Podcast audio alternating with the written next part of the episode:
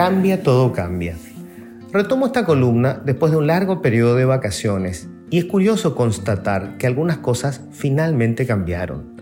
Cuando salí, por ejemplo, se mantenía vigente un piropo tosco pero contundente, aquel que dice que él o ella está fuerte como patada de allanamiento. La lisonja ya no es tal, perdió sustento tras un intento frustrado de capturar al narco más buscado de Brasil.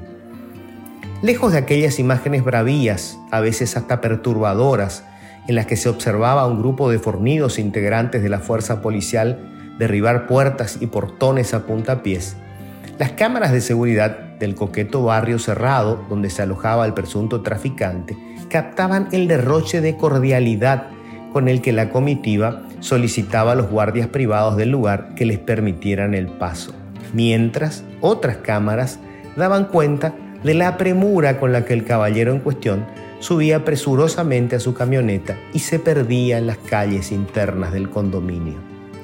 Un cuarto de hora más tarde, cuando policías y agentes públicos llegaban por fin a la pomposa guarida, el hombre escapaba por el único lugar de acceso y salida de la propiedad, el mismo donde, hacía solo minutos, la comitiva estaba discutiendo civilizadamente con los guardias.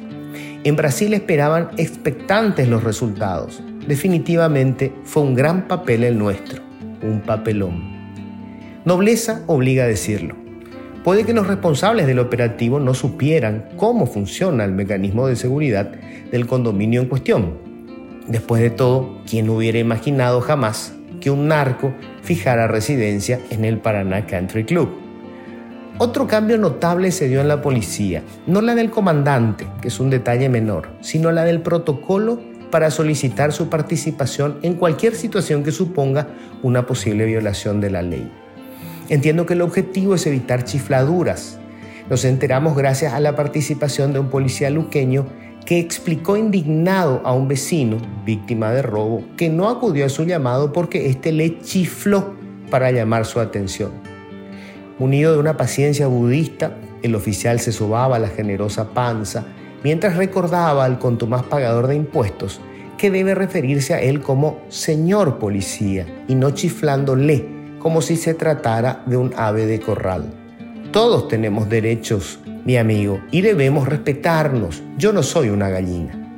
Pese a lo razonable del cuestionamiento, el comerciante asaltado seguía furioso preguntando si pretendía que en pleno asalto le redactara una carta. Y todo es cuestión de coordinarnos bien, le respondió impertérrito el policía, demostrando ser un profundo conocedor tanto de las relaciones interpersonales como de las circunstancias que rodean la comisión de un hecho punible.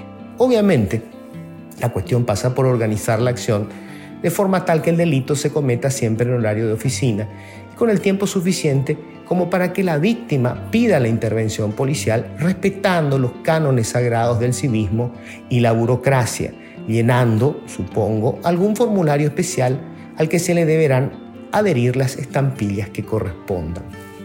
Finalmente, para completar mi tropicalización post vacaciones, Escuché a varios diputados afirmar que solo tomarán una decisión con respecto a si corresponde o no someter a la fiscal general del Estado, Sandra Quiñones, a un juicio político, una vez que hayan revisado minuciosamente las acusaciones que se presenten en su contra.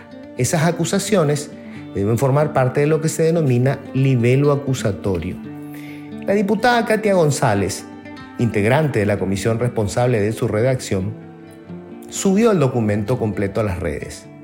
El libelo tiene 2.500 páginas. A juzgar por lo que dijeron, entiendo que estos diputados ya las están leyendo para luego tomar una decisión basándose exclusivamente en la evidencia presentada y en lo que dicta la ley. Maravilla, cuántas cosas cambian cuando uno se ausenta unos días.